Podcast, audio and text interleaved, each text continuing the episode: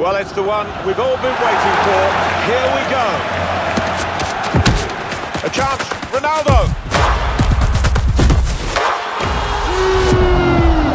We're on the verge of something that's going to make headlines for years to come. Oh, the whole stadium stands as one, one, one, one, one. Here we go.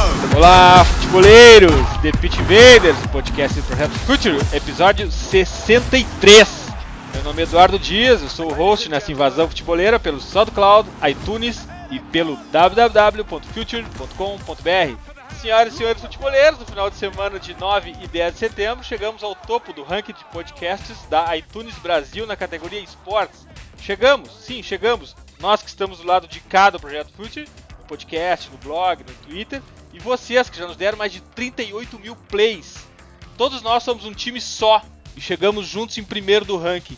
Mas muito mais importante do que os números é que todos nós estamos nessa com uma missão: elevar o nível do debate sobre futebol, tratar o jogo de forma séria, profunda, reflexiva e adulta, sem gritos, sem polêmicas, falando de futebol.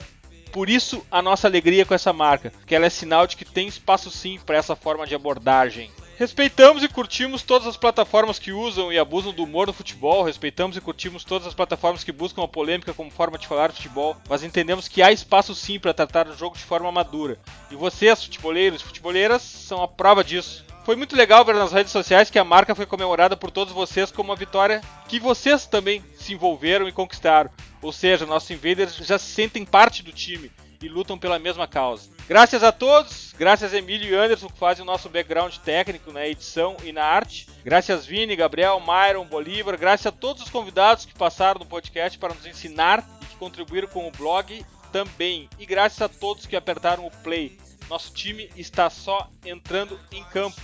A nossa luta está só no começo, né, Gabriel? As pequenas marcas alcançadas deixam muito felizes. Dale! Cara, isso é, isso é muito legal, assim, de, de ouvir.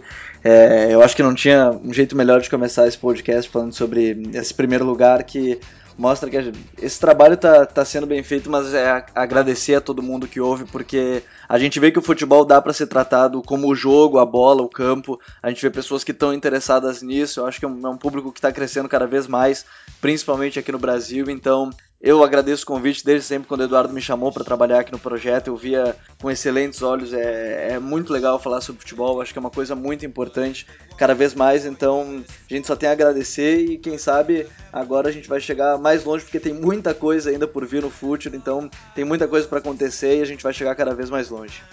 Aí eu me lembro de dizer, cara, são 30 plays por semana, mas isso vai crescer. Conosco nessa, outro invader, Myron Rodrigues presença obrigatória para falar sobre a pauta de hoje, né, Mairo? E aí, Jim, como é que estamos? Tudo tranquilo? Cara, vi tu falando aí do, do primeiro lugar aí. Mano, eu lembro que eu participei dos primeiros. Acho que era para falar das 10 joias do futebol sul-americano e 10 do europeu. Faz muito tempo, faz um ano. Para ter uma ideia, a plataforma só cresceu e eu acho que é um caminho natural, que é sem volta, a gente tem muita coisa para fazer. E, cara, hoje a pauta é massa pra caramba. Eu tô bem animado aí porque tu chamou dois monstros aí. Apresenta os caras aí que vai render. Vou apresentar os caras agora, Mairo, mas eu quero dizer que a gente te cobrar aqui ao vivo. Vamos fazer aquela pauta daquelas joias para saber onde eles estão hoje em dia. Tenho certeza que muitos deles já estouraram e já estão valendo milhões. Quem seguiu a tua dica ganhou muito dinheiro, hein, Mairo? Vamos chamar os convidados que sempre colaboram com conteúdo, que nos ensinam sobre futebol. E acho que a gente acertou de novo, Invaders. Bem-vindo, André Rocha, jornalista e blogueiro do UOL. Dale! Grande Eduardo, abraço a todos, abraço a galera do Pit Invaders. É um prazer estar aqui, valeu pelo convite. Vamos falar de futebol aí, vamos falar de Botafogo. Já anteciparam aí a pauta, né? Não antecipei não, né? Antecipou, mas não tem problema. Vamos adiante, outro convidado que demorou demais para estar aqui com a gente, uma falha desse podcast o cara do projeto Irmão do Future, Linha Alta, certamente o site mais citado nas dicas futeboleiras. Rodrigo Coutinho, comentarista da Rádio Mais Esportes. Dale, Rodrigo, dale, Coutinho. Fala, Eduardo, fala, André, fala, Myron, o resto da galera, o Gabriel também. Prazer estar aqui participando com vocês. Queria deixar de antemão aqui o parabéns. Excelente projeto, não perco um. E estou me sentindo muito honrado de estar participando ao lado de vocês. O André também não conheço pessoalmente, mas é, admiro muito o trabalho dele há alguns anos já e com certeza é um espelho para a gente também. Vamos Lá, Invaders, vamos pra pauta.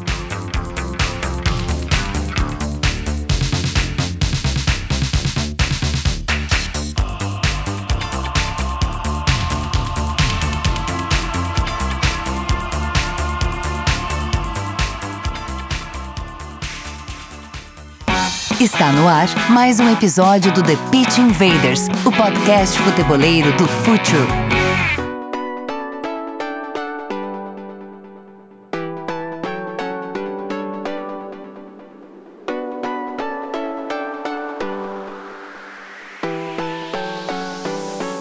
Bem, eu falei sobre análise adulta de futebol aqui, né? E vou começar falando sobre game. Isso não tem nada de contraditório, pra gente leva os games de futebol muito a sério por aqui. E os dados que se consegue extrair deles ajudam muito nas análises. Eu acabei já jogando a demo do FIFA 18, uma amostra muito pequena, joguei uma partida só. Achei mais lento e mais real. Achei a dinâmica do jogo muito boa e muito parecido com a realidade, assim, cada vez mais próximo. E foi divulgado uh, essa semana, também foi divulgado o, o overall dos jogadores que compõem o jogo. Eu vou, eu fiz uma listinha aqui, pelo menos de quem tem overall 89, que acaba sendo 5 abaixo do líder que tem 94. Vamos ver aqui, vamos trocar uma ideia com os nossos convidados aqui, com todos os invaders. 18º, Sérgio Agüero, 89 de overall, junto com Gareth Bale, Chiellini, Kevin De Bruyne e Alex Sanches. Aí Gianluigi Buffon, Luka Modric. Todos esses com overall 89. Com overall 90, já em 11 colocado, De Gea. Aí depois entra em décimo Gonzalo Higuaín. Higuaín em décimo, não sei, enfim. Uma coisa que a gente pode discutir. Nono, Tony Cross. Oitavo, Eden Hazard. Sétimo, Sérgio Ramos. Em sexto, com overall 91, Robert Lewandowski. Com overall 92 em quinto, o goleiro mais próximo do topo, Manuel Neuer. Quarto, também com overall 92, Luiz Soares. Aí o top 3, Neymar, também overall 92, o mesmo de Neuer e Luiz Soares. Messi, 93, em segundo lugar com overall 93. E Cristiano Ronaldo, embaixador do FIFA 18, 94. Talvez esse um a mais de overall tenha a ver com essa relação comercial com FIFA. O que tu achou disso, Gabriel? É, eu, eu já ia começar falando sobre isso. Eu acho que ele ser a grande estrela hoje e o Barcelona ser patrocinado pelo PES, agora o Pro Evolution Soccer, faz essa mudança de overall. Mas eu acho que Para mim, tem dois destaques, eu acho que fora desse trio Neymar, Messi e Cristiano Ronaldo, eu acho que se a gente for olhar friamente, eu acho que o Messi seria melhor que o Cristiano Ronaldo sem, é, mas enfim, sem outras discussões, mas eu acho que o mais interessante para mim são dois pontos. O Tony Cross estar melhor que o Modric, para mim, eu acho que isso não seria o correto, e a velocidade do Tony Cross no próprio jogo, que ele tem uma velocidade, ele é um dos jogadores mais lentos do, do jogo e não me parece ser algo muito claro quanto a isso. O Higuaín eu prefiro nem comentar, eu acho que ele não pode ser um dos 10 melhores jogadores do jogo, mesmo que a Juventus tenha chegado numa final de Liga dos Campeões, eu acho que não pode estar ali, mas para mim acho que são essas curiosidades, eu acho que o Modric não pode ficar abaixo do, do Tony Kroos, ele é melhor que o Tony Kroos, o Hazard não é melhor que esses jogadores, eu acho que é, é um grande jogador, mas enfim, acho que ele não entraria ali, e, e essa briga lá em cima para mim acho que tem alguns pontos, o, o passe do Messi, por exemplo, acho que só 8-6 eu acho que poderia ser mais, ele é um cara que é cada vez mais é mais criador, é, enfim, mas a gente entende porque o Barcelona hoje é o patrocinado pelo PES, então me parece mais claro e objetivo que isso o Cristiano Ronaldo ser o primeiro. Myron, e esse ranking? Ah, eu, eu vou ter que discordar do Higuaín aí, porque é da minha liga, né? Daí eu tenho que puxar a sardinha pro nosso lado. Mas eu discordei do. Eu discordei da velocidade do Kroos, né? Tinha que ser um pouco mais rápido. E eu discordo, o Messi tem que ser primeiro em todo o jogo, porque ele é o melhor do mundo, não interessa o, o acerto contratual do Real Madrid, sabe? Messi é o melhor, ele tem que ser o melhor até em jogo de botão. O botão dele tem que ser maior que os outros. É só essa minha reclamação, assim, bem clubista mesmo. Coutinho, é, não dá pra gente deixar de lado o impacto dos games de futebol e também a contribuição deles no entendimento do jogo, né? Porque a gente não pode tratar mais game de futebol só com um brinquedo de criança.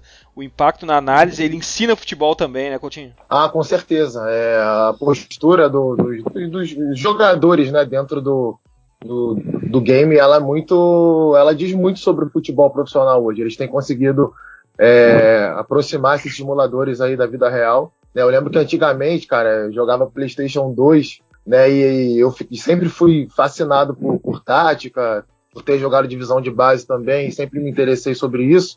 Então eu ficava nervoso com meu irmão. Pô, fulano de tal não faz, não faz tal movimentação, que eu não sei o quê. Aí meu irmão, pô, cara, você é maluco, vamos jogar, esquece isso, entendeu? E eu acho que hoje está tá aproximando bastante. É, eu acho que a questão do, dos esquemas táticos, movimentações, postura de marcação, sistema de marcação, né? Dá para você ajustar hoje. Né, o, a, a, movimentação do jogo, a parada, defensivo, ofensivo, está evoluindo muito. E eu faço coro com os amigos aí. Acho que o Luka Modric não pode ficar abaixo nunca do Higuaín, pelo amor de Deus.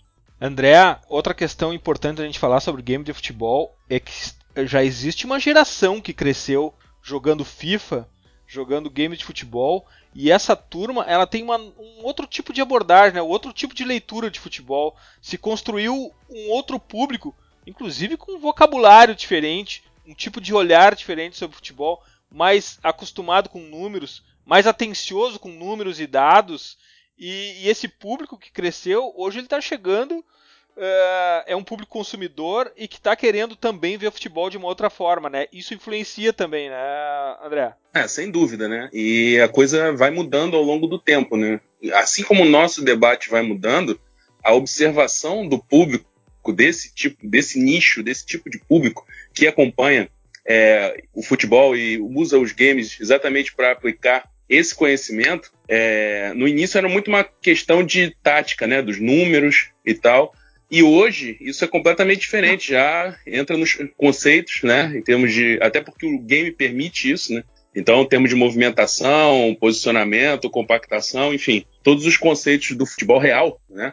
Acaba sendo aplicado no futebol é, dos games e, obviamente, que isso forma um público em todos os seus segmentos, né? Quer dizer, o cara se interessa por isso no game, se interessa por isso no artigo que ele vai ler, se interessa por isso no que o jornalista vai estar comentando num programa de debates, numa análise, enfim, a coisa se expande e a gente espera, né, que esse conhecimento na base do boca a boca, né, e na base do exatamente o game sirva para estimular esse tipo de coisa e unir as pessoas em torno de um debate um pouco mais qualificado em relação ao futebol. Tem outro aspecto que eu acho muito bacana nesse tipo de game, é, quando eu vejo meu filho é, jogando, é eles procurando o jogador com o melhor custo-benefício para não gastar todo o orçamento do time.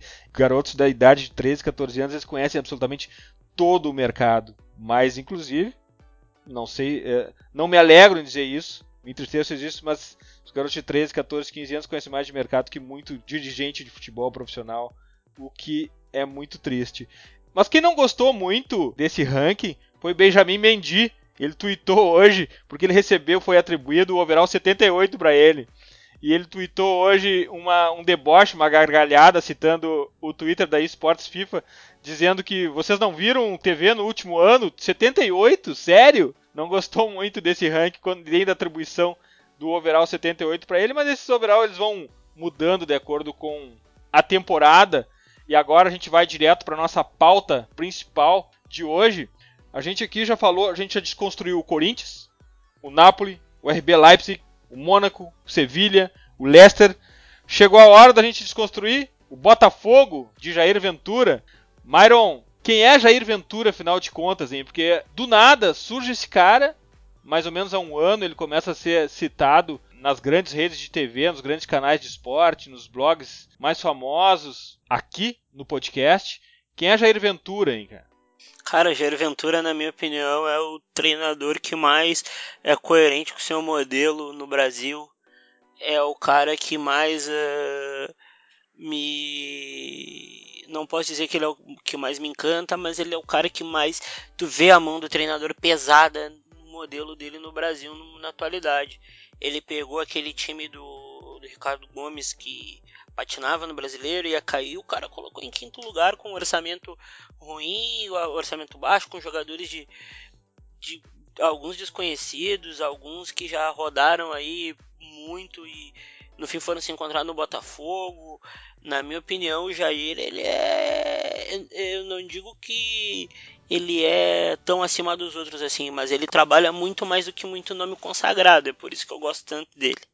Coutinho, o time do Botafogo dentro de campo é exatamente o que o Jair pensa de futebol? Se a gente olhar para aquele time, é o pensamento do Jair? Olha, Eduardo, eu não sei se é exatamente o pensamento dele, mas certamente é o pensamento que ele considera mais adequado com o grupo de jogadores que ele tem. Acho que isso fica muito claro, né? É, o Mairo mesmo citou a questão do orçamento. É, o Botafogo, há dois anos atrás, estava na segunda divisão do Campeonato Brasileiro. É, no ano passado tinha um elenco ainda mais fraco do que tem hoje. A gente for pegar alguns nomes do elenco do Botafogo, é, a gente vai falar de Rodrigo Pimpão, por exemplo, que há três anos atrás estava jogando uma Série C com a América de Natal. A gente vai falar de Bruno Silva, que rodou, rodou, rodou um monte de clube, chegou a ter boas apresentações na Ponte Preta, na Chapecoense, mas não conseguia se firmar em nenhum lugar. Sem contar alguns outros jogadores que não tinham é, nem 50% do atual status que tem no Botafogo hoje. Então, como eu vejo o trabalho do Jair? Ele pegou um grupo de jogadores, ele sabe que, para falar a linguagem do futebol, se ele for de peito aberto, trocar com o Flamengo, trocar ataque com o Cruzeiro, com o Grêmio, ele não vai chegar a lugar nenhum. Então ele conseguiu montar um time que pratica, na sua essência, na minha visão, futebol mais reativo, né, que nos jogos dentro de casa, sobretudo os jogos decisivos, tem uma estratégia de nos 15, 20 primeiros minutos ali do jogo, dá uma pressão muito forte e aí não é uma proposição de jogo, não chega a ser aquela proposição de jogo, por exemplo, do futebol mais vistoso que aqui no Brasil a gente meio que tem um certo preconceito, só considera se for dessa forma, né, com, com aproximação, tabelas, triangulações. Botafogo, quando ele toma essa, essa, iniciativa dentro de casa, é um time extremamente rústico, a gente pode dizer assim. É, ou é bola esticada no pimpão, bola aérea para o Roger disputar, ganhar a segunda bola. Eu uso sempre um, um, uma expressão comentando na rádio. Botafogo às vezes parece um time de futebol americano jogando em casa. Ele vai ganhando jardas, ele vai empurrando o adversário para trás, para trás, vai ganhando as segundas bolas. Quando você percebe, tá o Bruno Silva finalizando uma bola dentro da área, tá o Roger finalizando uma bola dentro da área, ou então no rápido contra-ataque, rapidamente eles acionam o pimpão. E tem uma jogada que é muito manjada até do Botafogo, é a jogada do, do gol contra o, o Nacional do Uruguai, lá no Uruguai, né, que é um contra-ataque. O Lindoso mal rouba a bola. Primeira coisa que ele faz é, é esticar a bola no, no pimpão pelo, pelo lado esquerdo. O Bruno Silva já percebe, já sai disparado no segundo pau. Pimpão bate de peito de pé, tirando peso na bola para o Bruno Silva escorar o João Paulo fazer o gol. Então o Botafogo é, é, é basicamente isso. Quando sai na frente, né, se fecha, sistema defensivo do Botafogo, na minha opinião, hoje no Brasil, só não funciona melhor que o do Corinthians, funciona muito bem, é muito agressivo é, nessa, nessa abordagem de marcação. Jogador adversário que está com a posse de bola, é, quem está mais perto sempre reduz, quem está mais, quem tá mais próximo vai, vai reduzindo as linhas de passe, vai marcando as linhas de passe. É um time que sobe marcação com muita agressividade também jogando dentro de casa. Agora, é, eu acho que é um time que ainda pode evoluir. Acho que a gente vai chegar nesse, nesse ponto no, no, no, debate, mas uma explanação inicial, é, eu vejo o Botafogo dessa forma, Edu. Andréa, a gente está vivendo o que eu imagino ser é a época da contracultura no futebol. A gente vê o Napoli de Sarri jogando num estilo completamente diferente do que se costuma a ver o Napoli. O próprio Grêmio, o Grêmio ficou 20 anos em luta do, do Imortal, do Guerreiro, do Carrinho, e tá jogando um futebol absolutamente diferente disso e tá chegando lá. O Real Madrid, vamos para os hypados então. O Real Madrid deixou de contratar os Galácticos e está apostando na juventude. Esse Botafogo do Jair Ventura, ele usa a cultura do Botafogo ou é um novo estilo de jogar do Botafogo? A história do Botafogo é diferente desse modelo Jair Ventura? É interessante você me perguntar sobre isso, que eu estava pensando exatamente nessa questão quando você me quando enfim fui convidado e estava pensando no que no como, como seria a abordagem né é, o Botafogo tem essa história muito ligada ao Mané Garrincha né nos anos 60 os times lendários base da seleção junto com o Santos mas a história recente os títulos principais do Botafogo se a gente for pensar é, o, o, que encerrou o jejum de 21 anos em 1989 e o do título brasileiro de 95, eram equipes que também tinham propostas reativas, equipes que baseavam é, o seu estilo num sistema de marcação forte e saída em velocidade, aproveitando o que tinha de qualidade no ataque. Lógico que em outros tempos, né? Mas a gente tinha lá o Botafogo de 89 que tinha é, três volantes Carlos Alberto Santos, Luizinho, Vitor, é, e quem armava o jogo era o Mauro Galvão, de trás, como fazendo, e curioso, em 1989 ele fazendo a função de líbero, que ele na verdade não exercia na seleção brasileira. Na seleção brasileira ele era um zagueiro de sobra. né? Jogava Aldair, ele e Ricardo Gomes, né? No time campeão da Copa América. E ele era um zagueiro de sobra, não era tanto um, um construtor de jogo. Já no Botafogo, ele jogava numa dupla de zaga, numa linha de quatro em tese, mas quando ele saía, tinha dois volantes, pelo menos, para lhe dar cobertura e ele fazia os lançamentos para os ponteiros, que eram o Maurício e o Gustavo, e o nosso Paulinho Criciúma, que hoje é comentarista do Sport TV, no centro do ataque. É, fazia meio que um falso 9 ali, né? No último programa vocês falaram muito de falso 9, vários exemplos no Brasil, mas todos esporádicos, né? Roberto Dinamite, Paulinho de Criciúma, o Neto, enfim, em determinados períodos exerceram essa função, mas era um time reativo. E o time de 95 a mesma coisa, do Paulo Autuori, time de 89 é, sob o comando do Valdir Espinosa, e em 95 do Paulo Autuori, que depois desenvolveu uma tática muito ofensiva no Brasil, se, é, é, acabou é, ficando reconhecido por ser um treinador ofensivo, mas que é, naquele Botafogo montou duas linhas de quatro. Você tinha o Beto e o Sérgio Manuel fazendo os lados do campo com muita força, ida e volta, com o Leandro Ávila e o Jamir pelo centro do meio-campo.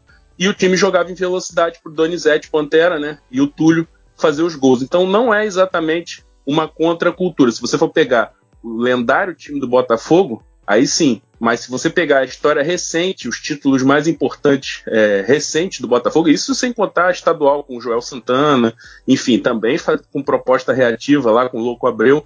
Então, quer dizer, não é tão contra a cultura assim, não. Gabriel, uma coisa que a gente gosta muito de falar aqui é da força mental dos times. A gente sempre acaba citando o Atlético de Madrid como exemplo máximo disso. A história do Botafogo nessa Libertadores é muito linda, mas ela mostra também esse aspecto do time, é um time com força mental, né, Gabriel? Isso também tem Jair Ventura aí. É, e até abrir um parênteses nesse ponto todo, porque esses dias entrevistei o Jairzinho, o pai do Jair Ventura, e, e, ele comentou que o filho acabou não jogando bola porque teve uma lesão grave, não acabou não jogando. Ele, ele focou em estudar, ele queria estudar para ser técnico, estudou, estudou e hoje está aí no Botafogo. E quando a gente fala da força mental, é, o Botafogo passou por três campeões de Libertadores é, na fase de grupos, ou melhor, na, na fase pré-Libertadores. Na fase de grupos passou por outros dois é, e outro que era foi bi-vice-campeão, né, que foi o, o Barcelona de Guayaquil.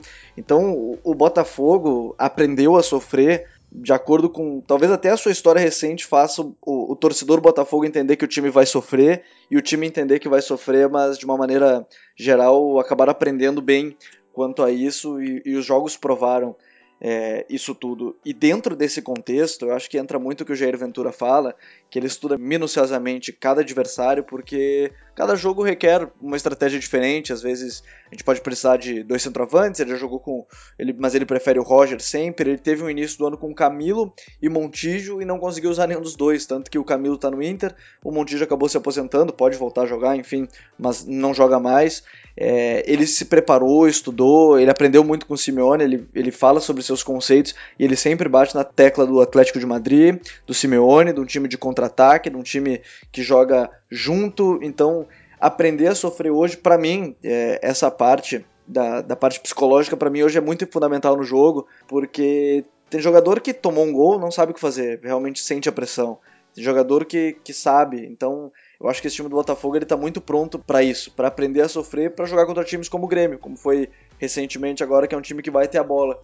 Saber que vai, não vai ter a bola, eu acho que faz colocar a ideia na cabeça dos jogadores, né? Você não vai ter a bola, você vai ter que correr atrás dela e ter uma chance. Eu acho que isso é muito importante, o trabalho mental que ele faz nesse time. Myron, entrando em campo, é um time que começa por dois grandes goleiros, né? Sim, Bagatito e Jefferson Gatito melhorou muito, né? Fez, jogou no Figueira há muito tempo, acompanhava no Figueirense do, do que tinha o Claitinho, muito bom jogador, e tinha o Bruno Silva, zagueiro que está hoje no São Paulo. Uh, daí o, o Gatito é bom goleiro, mano. O Jefferson é goleiro de seleção, né? Pena ter se lesionado tanto, pena ter se machucado tanto. Pegou pênalti de Messi já, né? Pô, pegou pênalti do Messi, mano. é um goleiraço, cara. Pena ter se lesionado tanto, porque tem um nível muito alto, é um cara muito técnico. Se eu não me engano, ele não é tão alto assim, né? Mas é um cara muito técnico pro gol, assim. Eu gosto muito dos dois, assim, apesar de eu achar o Jefferson acima do Gatito, o Gatito também tá numa fase muito boa. E encarnou o pai dele nessa Libertadores, digamos assim. Coutinho, qual é a configuração da linha de defesa do Botafogo? É, geralmente o miolo de zaga é o Joel Carli e o Igor Rabelo, né? O Joel Carli, zagueiro que veio do futebol argentino, e de início chegou sob certa desconfiança no Rio de Janeiro, mas não demorou muito para convencer. É um zagueiro que é lento, mas é um zagueiro de excelente posicionamento. E como o time do Botafogo joga sempre muito junto, né? É muito difícil a gente ver o Joel Carli muito exposto ou como adota o sistema de marcação por zona também. A gente não vê o Joel Carli do caçar atacante fora da linha defensiva. Isso ajuda muito o futebol dele. E o Igor Rabelo, que joga do lado dele, eu gosto muito de acompanhar o futebol de base aqui no Rio de Janeiro e sempre me chamou muita atenção o Igor Rabelo. Né? Desde o primeiro ano de juniores dele, ele já era titular da categoria sub-20 do Botafogo, né? era chamado de general na base do Botafogo, foi emprestado para o Náutico e levou esse apelido para lá, fez uma boa Série B ano passado, retornou esse ano, a princípio não seria titular, mas ganhou a condição de titular recentemente do Emerson Silva, ex-zagueiro do, do time do Havaí. E é um excelente jogador. Acho que é um zagueiro que daqui a alguns anos a gente vai ver uma, uma, uma evolução nele. Acho que ele ainda peca em alguns pontos ainda de, de, saída de bola, se precipita um pouco, né? Às vezes ele acaba desobedecendo um pouquinho esse sistema de marcação do Botafogo, saindo um pouco da linha é, defensiva. O Carlos chama sempre muita atenção dele também, mas é um zagueiro que tem muita qualidade, qualidade técnica e qualidade de, de abordagem de marcação também. É difícil a gente ver o Igor Rabelo é sair vendido na jogada, ficar dando bote de primeira. Geralmente sempre seca, tem uma postura corporal correta, bom na bola aérea ofensiva e defensiva também. A lateral direita talvez tenha sido o grande problema do Botafogo nessa temporada. Né? Foram várias lesões, uma atrás da outra. Começaram no ano passado do Luiz Ricardo, que era titular e se lesionou. E aí o Botafogo contratou o Jonas, é, o Marcinho, um jogador da base, se lesionou também.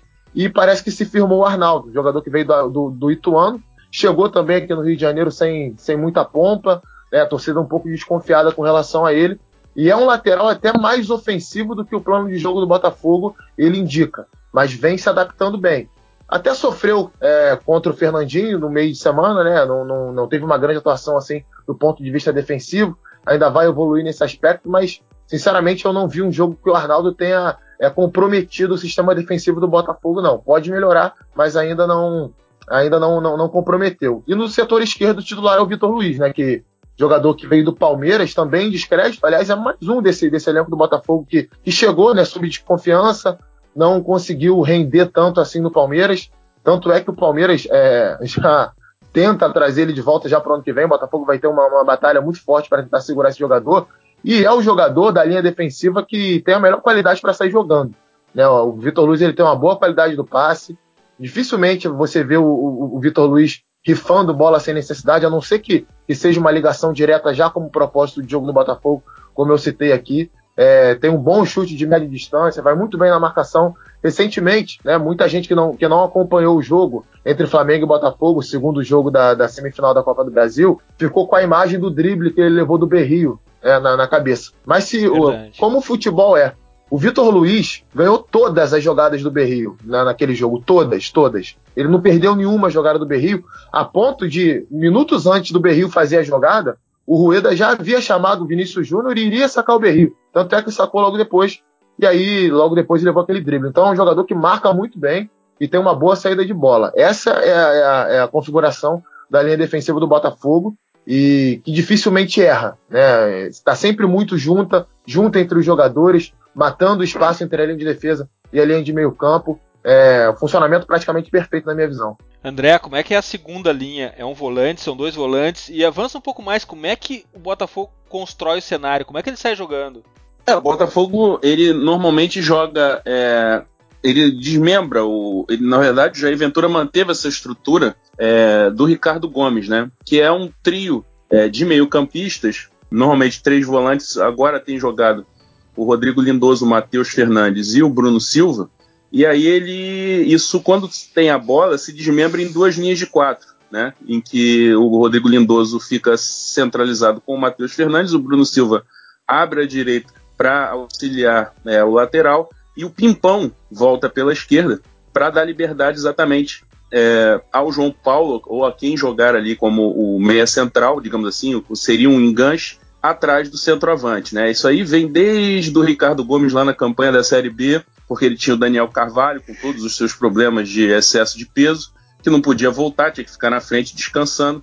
Então na época voltava, era o Arão que fazia esse, o William Arão, que está hoje no Flamengo, fazia essa, essa, esse movimento do meio para a direita, e o Neilton voltava, Neilton, é, que está hoje no Vitória, é, voltava pela esquerda e dava liberdade ao Daniel Carvalho para encostar no Navarro. Isso aí depois teve várias transformações e o Jair Ventura, como recebeu o Camilo, é, ele acabou mantendo essa estrutura é, tática do Botafogo. Né? A saída normalmente é pelas laterais, mas é um jogo, como, como todo jogo é, reativo, é, não tem muita valorização é, em relação à saída de bola. Já busca logo é, alguma, alguma bola esticada ou pro, pro Roger tentar ganhar e depois recuperar a segunda bola ou o Pimpão, né? O Pimpão é o cara ultra mega sacrificado nesse esquema, mas como ele, ele é inesgotável, né? Porque ele volta, ele volta pela esquerda, ajuda na, nessa segunda linha, e ele é a referência de saída em velocidade do time.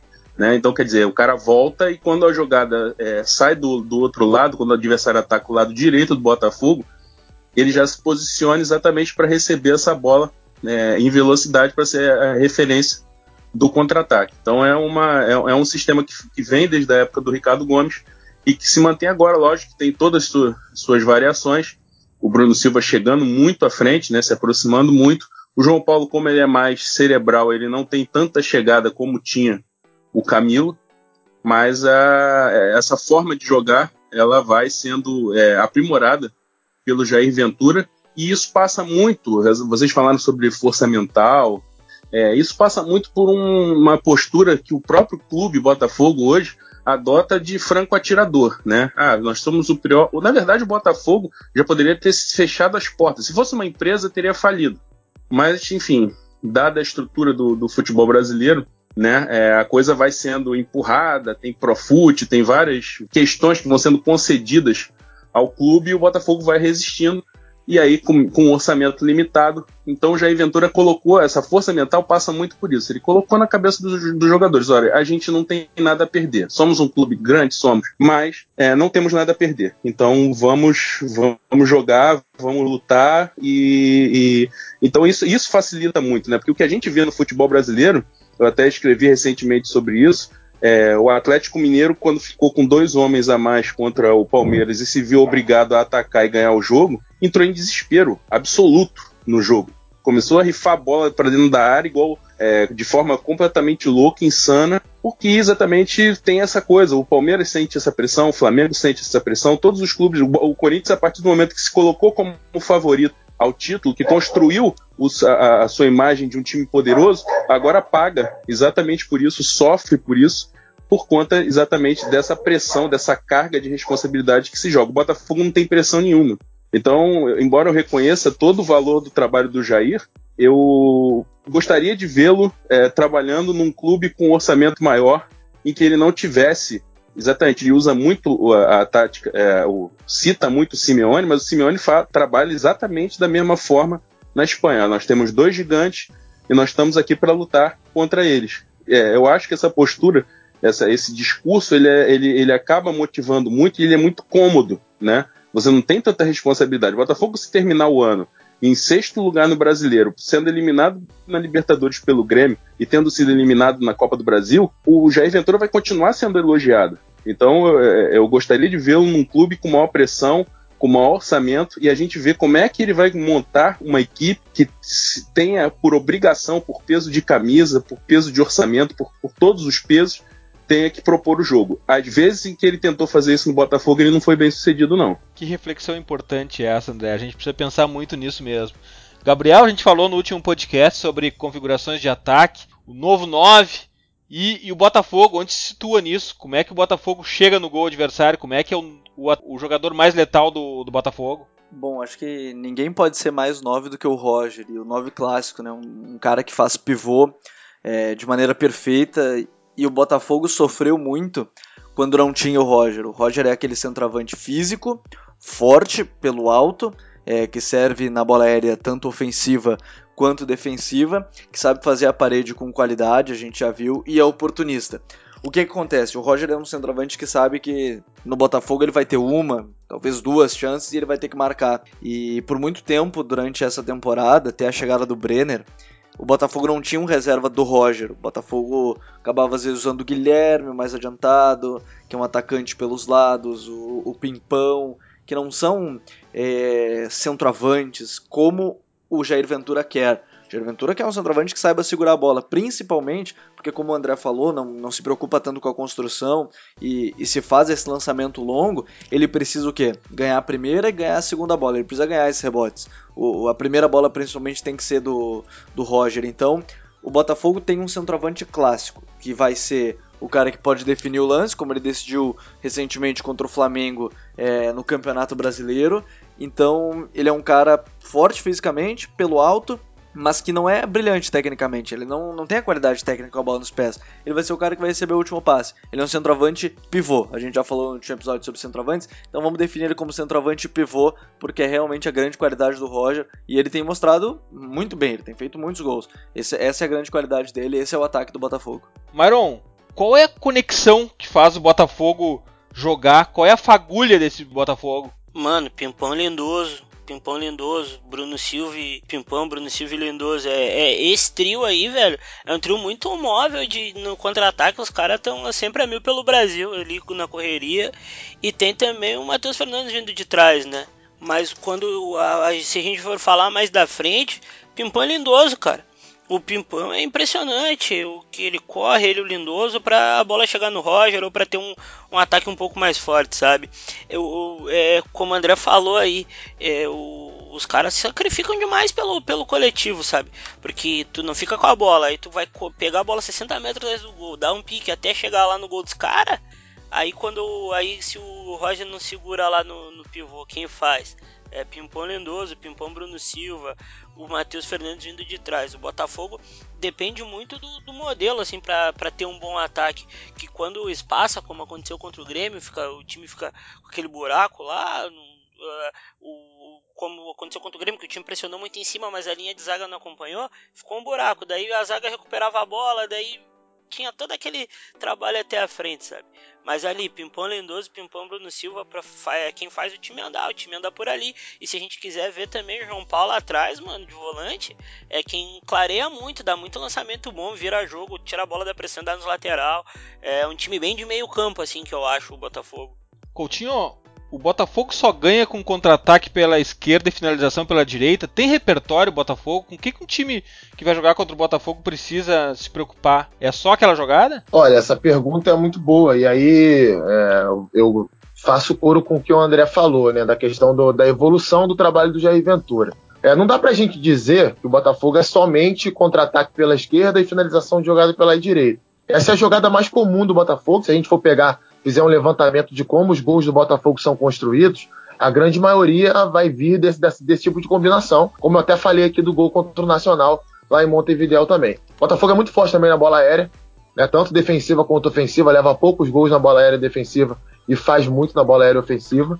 Mas é um time que tem que evoluir na proposição de jogo. E aí, quando você, quando ele enfrenta um, um cenário, por exemplo, como foi contra o Flamengo, sobretudo no primeiro jogo da Copa do Brasil, o que o Flamengo fez era o primeiro jogo do Reinaldo Rueda, e certamente o Rueda já havia jogado contra o Botafogo duas vezes nessa temporada e conhecia como jogava o time do Botafogo. E aí ficou muito claro um ponto: o Flamengo perdia a bola no campo de ataque e rapidamente já começava a pressionar. Isso aí inibia os contra-ataques do Botafogo. Então o Flamengo ou roubava a bola no campo de defesa do Botafogo ou forçava uma rifada de bola e aí sem nenhum tipo de, de jogada mais, mais planejada. Então o Botafogo ele sofre quando enfrenta isso e o Grêmio também sabe fazer isso muito bem, muito melhor do que o Flamengo até. É um time mais ajustado do que o Flamengo nesse aspecto. Então o Botafogo sofre, porque a principal via de jogo é essa: é a marcação forte e a busca do contra-ataque. É claro que não é só isso, né? Como o próprio André falou aí, eu já havia citado antes também, a questão da ligação direta, muitas vezes acontece, a bola esticada para o Pimpão, é um time extremamente vertical, né? Dificilmente você vê o Botafogo com trabalho de, de posse de bola, começa do lado esquerdo, vem para o lado direito, volta para o lado esquerdo de novo, até encontrar um espaço e, e, e, acelerar o jogo. É um time que acelera, mesmo estando o, o adversário com uma defesa um pouco mais postada. Então eu vejo o Botafogo precisando evoluir nesse aspecto. Acho que nessa temporada o Jair Ventura pensava nisso. Tanto é que, o, como já foi citado também, o clube manteve o Camilo, né, até aquele, até aquele período da temporada. O Montijo foi contratado, infelizmente não conseguiu ficar. Tinha um jogador que era muito importante no plano de jogo do Botafogo também, por ser um cara que tanto você pode buscar a bola em profundidade, como você pode buscar essa bola um pouco mais no pivô, que era o Sassá. Acho que o Sassá era muito importante para o Botafogo E na cabeça do Jair Ventura, eu tenho a impressão que o Sassá seria o titular dele caso, é, do ponto de vista disciplinar, tivesse a fim de jogar no Botafogo, mas infelizmente essa não foi a questão. Então o Jair ele teve muitos problemas esse ano também para tentar fazer o time evoluir nesse aspecto da proposição de jogo.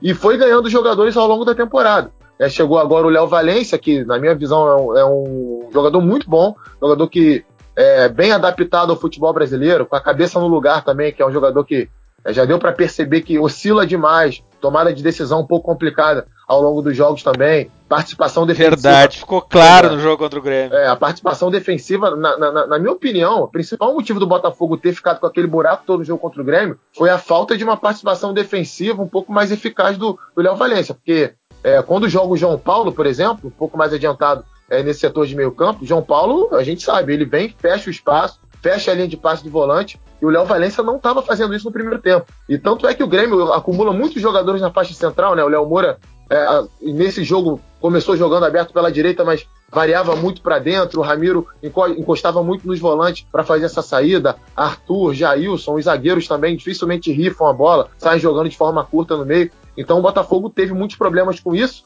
E Matheus Fernandes e João Paulo, que jogavam como volante, tentavam adiantar essa marcação e ficavam sobrecarregados. Tanto é que eu, eu fiz esse jogo pela Rede Mais Esporte, com 30, 35 do primeiro tempo, você percebia o Matheus Fernandes, que é um cara que tem muito fôlego, né, o João Paulo, que é um cara que dificilmente corre errado, você percebia os dois muito ofegantes em campo. Por quê? Porque estava faltando uma participação um pouco mais efetiva. Então, voltando para essa parte de, de, proposição de jogo, acho que o Léo Valência pode ser importante nesse aspecto. Contra o Flamengo e contra o Grêmio, eu já percebi uma movimentação um pouco diferente, né, no seguinte sentido do Bruno Silva o Pimpão, que atuam pelos lados, quando o Botafogo está atacando, né, e quando está defendendo também, é tentar puxar os laterais adversários para longe do, do da, da, linha defensiva e abrir esse espaço entre o zagueiro e o lateral para entrada em, em diagonal do Léo Valência. Ele fez muito isso contra o Flamengo e fez no início do segundo tempo contra o Grêmio também. Então acredito que talvez seja já um indício de como o Jair Ventura pensa em fazer esse time evoluir. É claro que está engateando muito ainda. Eu destaco também a chegada do Marcos Vinícius, que era um jogador que estava no Cruzeiro, é, não estava tão, não estava sendo tão é, utilizado assim pelo Mano Menezes, mas que para a realidade do Botafogo é um cara que, que funciona. Acho que ele pode, ele pode oferecer nesse elenco do Botafogo. Mas de fato, é, eu acho que o André foi feliz quando ele citou isso. O Botafogo ele, ele é um time que ele tem essa nota, não, não que seja um time de uma nota só, mas que tem essa nota muito bem tocada. Quando vai tentar tocar outra nota, a, a, já, já começa a desafinar um pouquinho e em alguns momentos da temporada isso ficou muito claro. Citei o jogo contra o Flamengo é, de uma forma um pouco mais específica, o jogo de ida. O Botafogo, em 180 minutos, chutou uma bola na direção do gol, e uma bola muito tranquila do, do Muralha defendendo o primeiro jogo. Na segunda partida, nem isso. Então, às vezes, a, o senso comum, né? Algum, alguns companheiros da imprensa, ou então a, a torcida do Botafogo, a gente ouve muito falar: ah, o Botafogo foi um time covarde. Mas o Botafogo não tem um comportamento covarde. É justamente uma falta de repertório para você propor o jogo. Quando você precisa né, ter, ter uma carta na mão, o Botafogo acaba não tendo. Eu acho que nesse aspecto o trabalho do Jair tem que evoluir sim. André, e na transição defensiva, onde que o adversário do Botafogo começa a ter dificuldades? A marcação do Botafogo é alta ou ele dá campo para se aproveitar disso no contra-ataque e espera com as linhas fechadas lá atrás? É, é um time que, assim como o Corinthians, tem muita noção do conceito que é, somente o nosso companheiro aí que participou do último é, podcast, o Renato Rodrigues, junto com o Paulo Calçade lá na ESPN Brasil, é, abordam muito, né, que é a questão da bola coberta da bola descoberta, né? Então é um time que percebe isso muito bem, tem uma leitura muito boa em relação a isso. Se o jogador está com dificuldade no domínio, está com dificuldade de fazer a saída de bola, o Botafogo adianta essa marcação e o jogador que está com a bola ele é muito pressionado. Se é, os jogadores percebem que aquilo que a jogada, por exemplo, ontem contra o Grêmio acontecia muito isso, a jogada saía fluida ali com o Arthur, com o Léo Moura, com o Ramiro é, saindo, aparecendo ali, aparecendo pela direita ou pelo centro. É, então a linha, de, a linha já recua, a linha de zaga já recua, a última linha recua e o meio-campo também acompanha.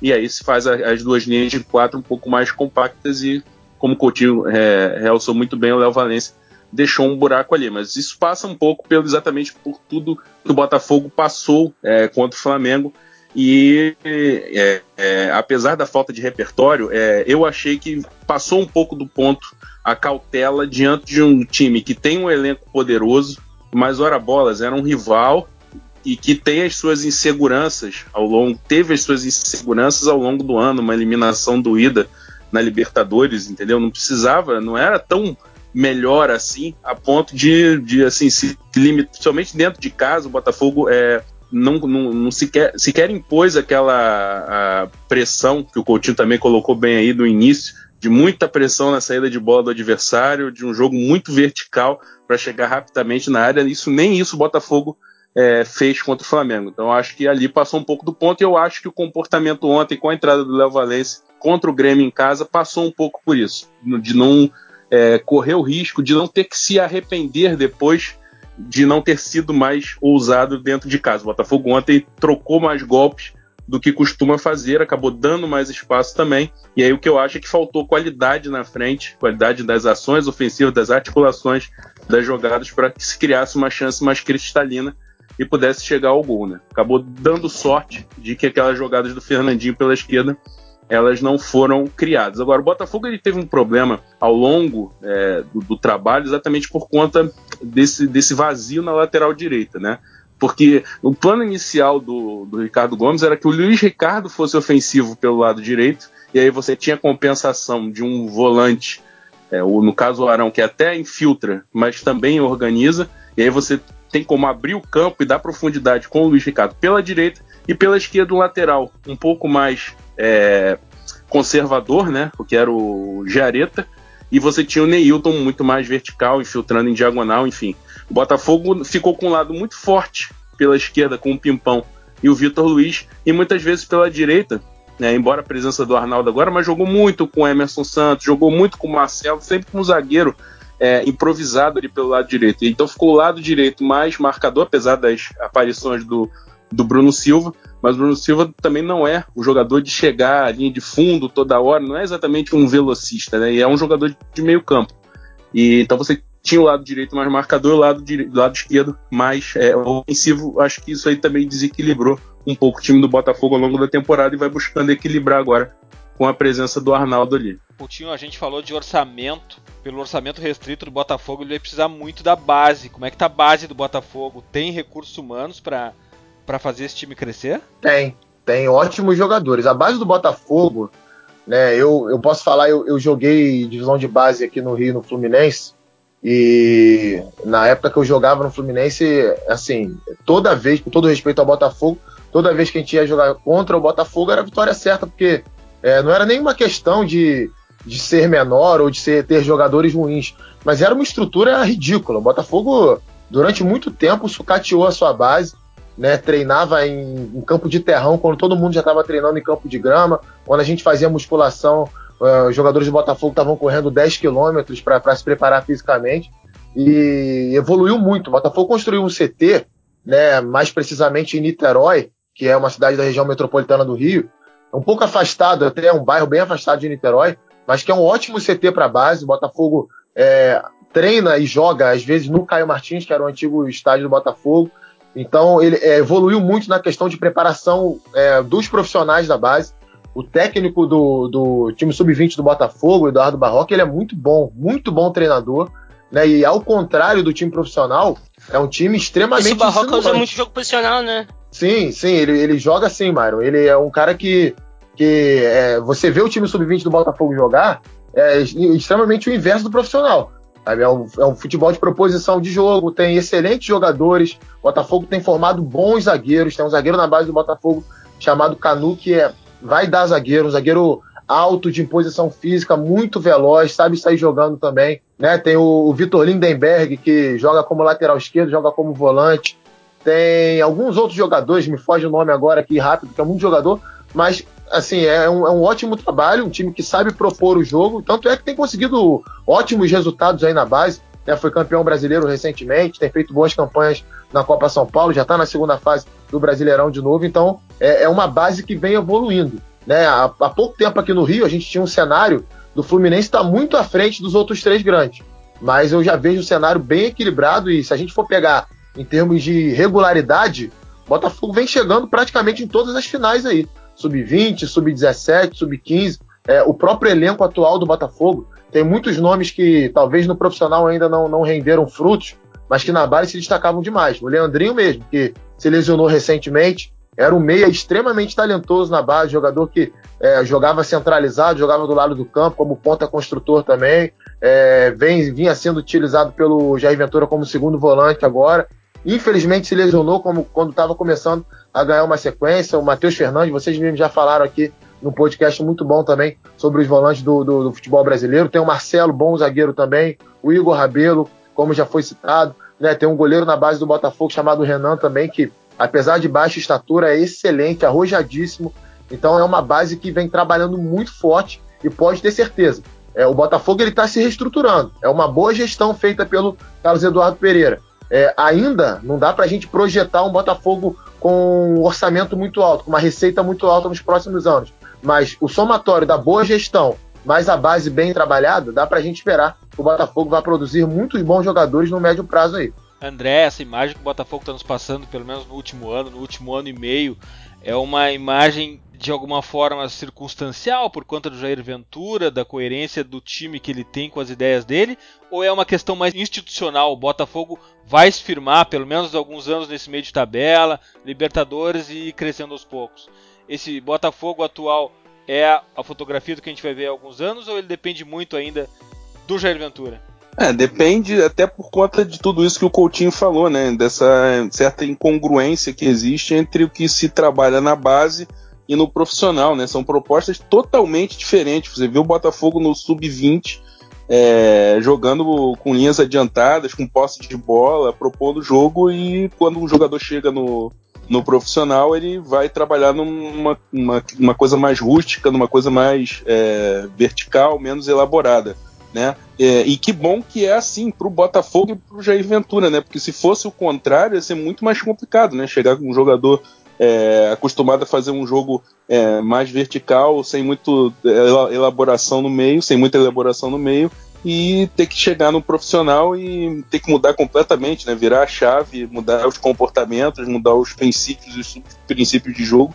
Ia ser uma loucura. Então, assim, né? O jogador chega com muito repertório para fazer um para fazer menos, né? Chega com mais para fazer menos. Então, acho que isso é um pouco melhor. No Brasil falar sobre filosofia, estilo é uma coisa muito difícil, a gente já vê por aí, né? É, é, não, se não existe uma conexão entre o profissional e a base, né, que dirá uma, uma coisa filosófica é, bem instituída para que a coisa prossiga, né? O Jair, se for para um outro clube na próxima temporada, leva isso com ele e aí vai depender de quem assumir, como acontece no Brasil, né? Os times jogam times não têm uma, uma, uma, uma, uma ideia, né? O Grêmio está tentando fazer um pouco isso, mas o próprio Corinthians, né, que, que vinha numa linha, Mano Menezes, Tite, Tite, Mano Menezes, é, quando chegou com Cristóvão e Oswaldo, se perdeu e agora que vai sendo resgatado com Carilho, né? Então é, é, é, difícil.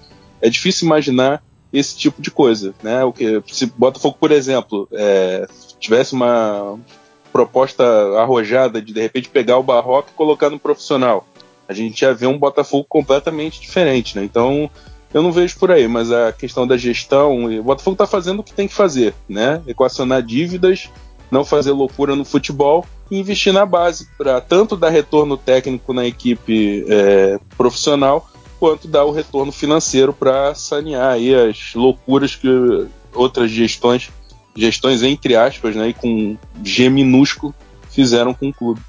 E, e, eu acho que dentro de, de todo esse ponto que a gente está falando sobre o Botafogo, esse projeto, entra muito a cultura que está presa na gente de, por exemplo, é, se o Jair Ventura não tivesse resultados positivos dentro desse modelo de jogo, a gente talvez não tivesse falando tanto sobre isso, porque eu acho que um cara que tem um exemplo parecido com o que faz o Jair, mas os resultados acabam não ajudando, é o Claudinei Oliveira no Havaí, e a direção do Havaí se mostrou muito coesa ao renovar o contrato com ele, e, e, mostra um time que é puramente de contra-ataque.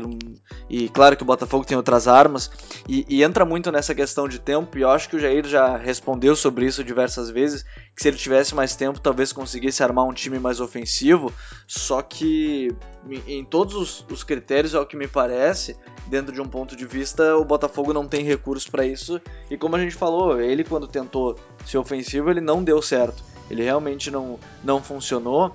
E, e eu acho que isso vai muito além também. A gente sempre fala, ah, mas o time tem que jogar bonito, e a gente fala, bom, eu acho que o bonito às vezes é subjetivo, mas o Botafogo precisa em algum momento começar a propor o jogo, porque como aconteceu com o Corinthians, o Vitória e o Atlético Goianiense recentemente entregaram a bola para o Corinthians e o Corinthians se sentiu extremamente desconfortável.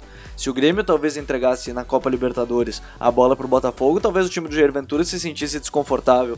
Então, em algum momento, o time precisa aprender a ter funções ofensivas para criar o jogo e eu acho que isso é muito importante. A gente já tem diversos números na Europa mesmo de dos times que têm mais de 60% de posse de bola fazem em média mais pontos do que os times que têm menos posse de bola.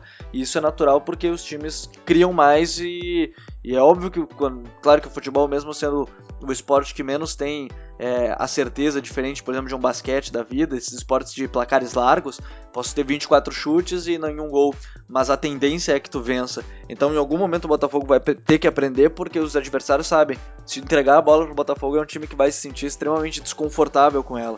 E isso pode complicar em algum momento de aventura e ele vai precisar, acho que a gente já falou isso diversas vezes aqui nesse, nesse podcast, mas ele vai precisar aprender a atacar porque em algum momento os adversários vão entregar sim a bola para ele. Puxa, Gabriel, esse teu ponto aí é muito importante para a gente pensar e debater mais. Aqui no Filtre a gente desconstrói os times, como a gente acabou fazendo com o Botafogo, mas a gente não encerra a questão. É só o começo do debate. Vocês podem fazer nas nossas redes sociais, porque agora é hora das dicas futeboleiras.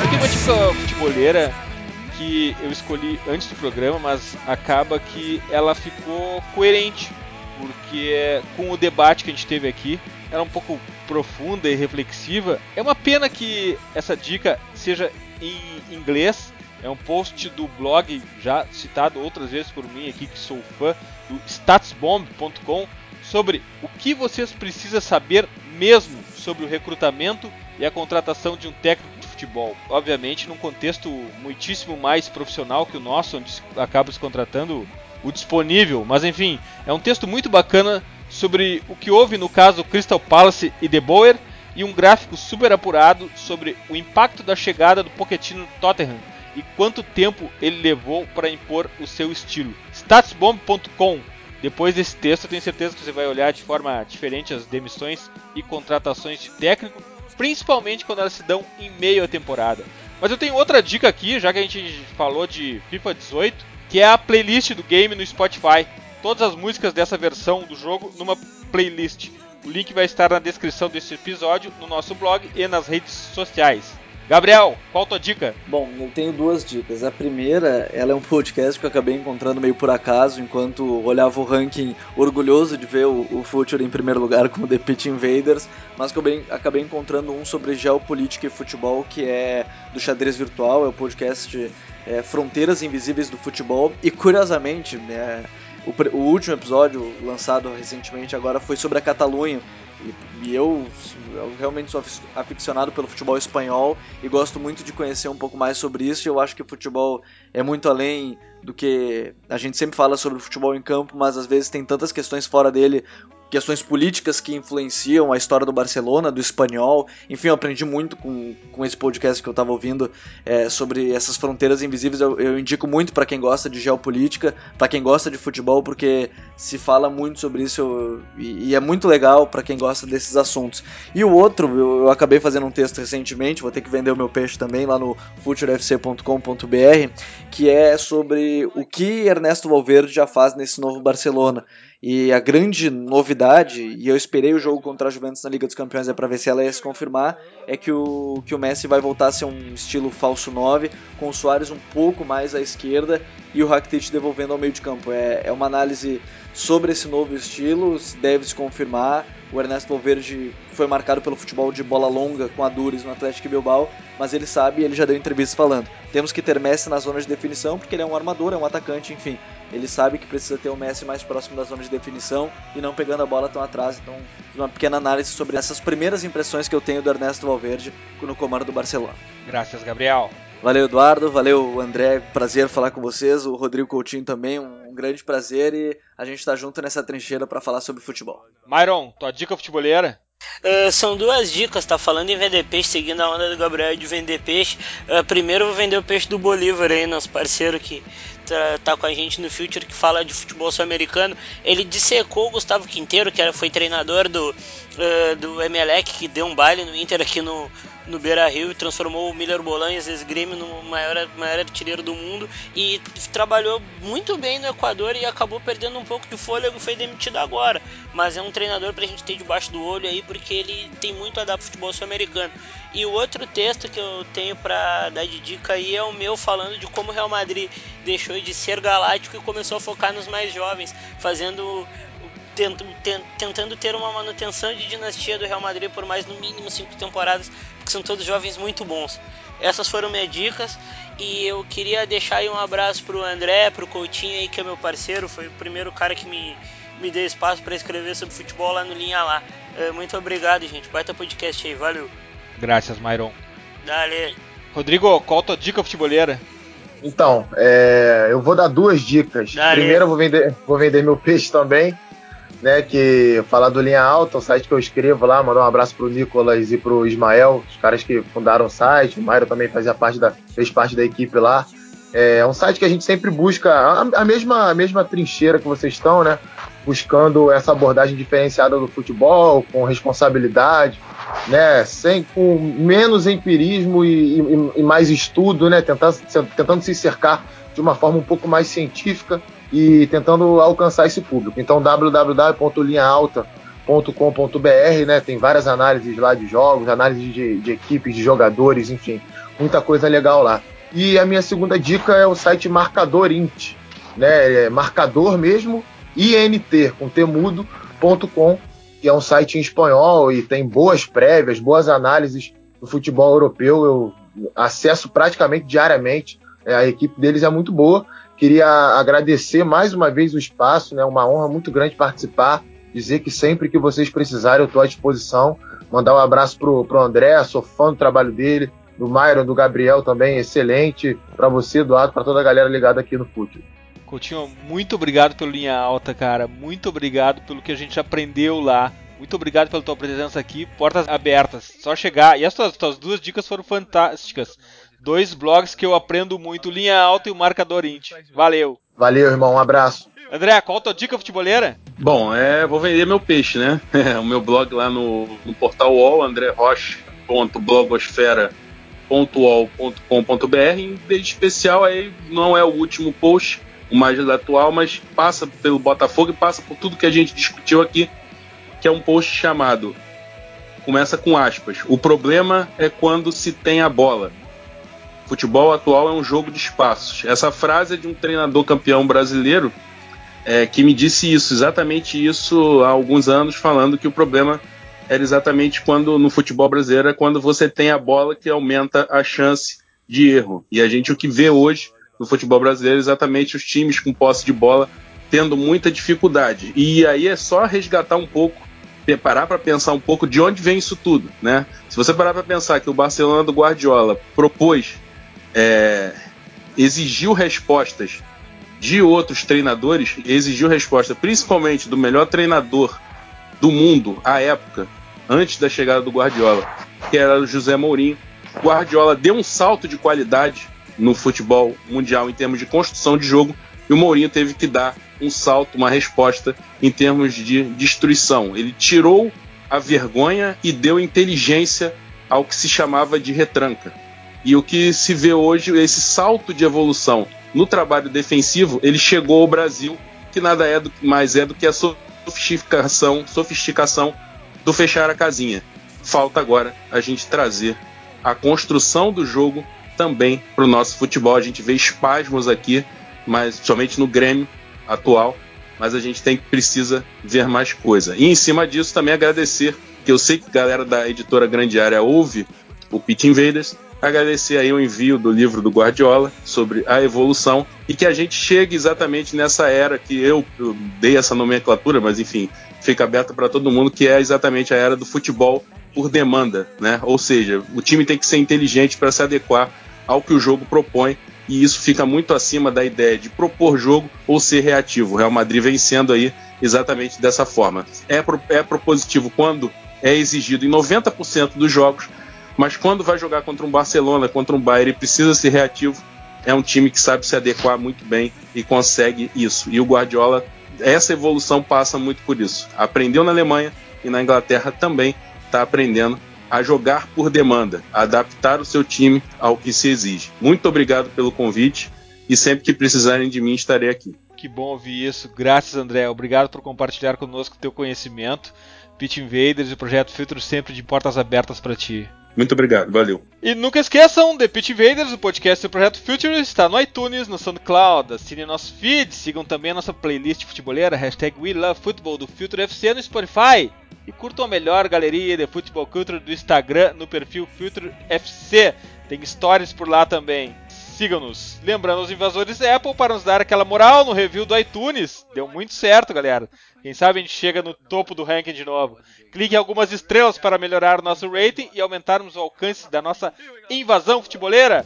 iOS ou Android, assine nosso feed e receba todos os episódios on demand. Invadam também nosso blog futeboleiro www.future.com.br. Abraço e até a próxima invasão, The Pitch Invaders!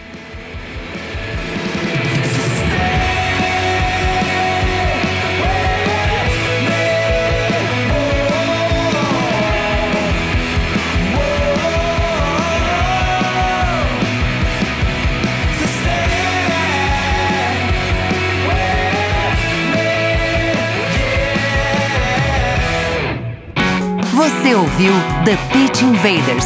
Siga nossos perfis. Visite www.future.com.br. We love football.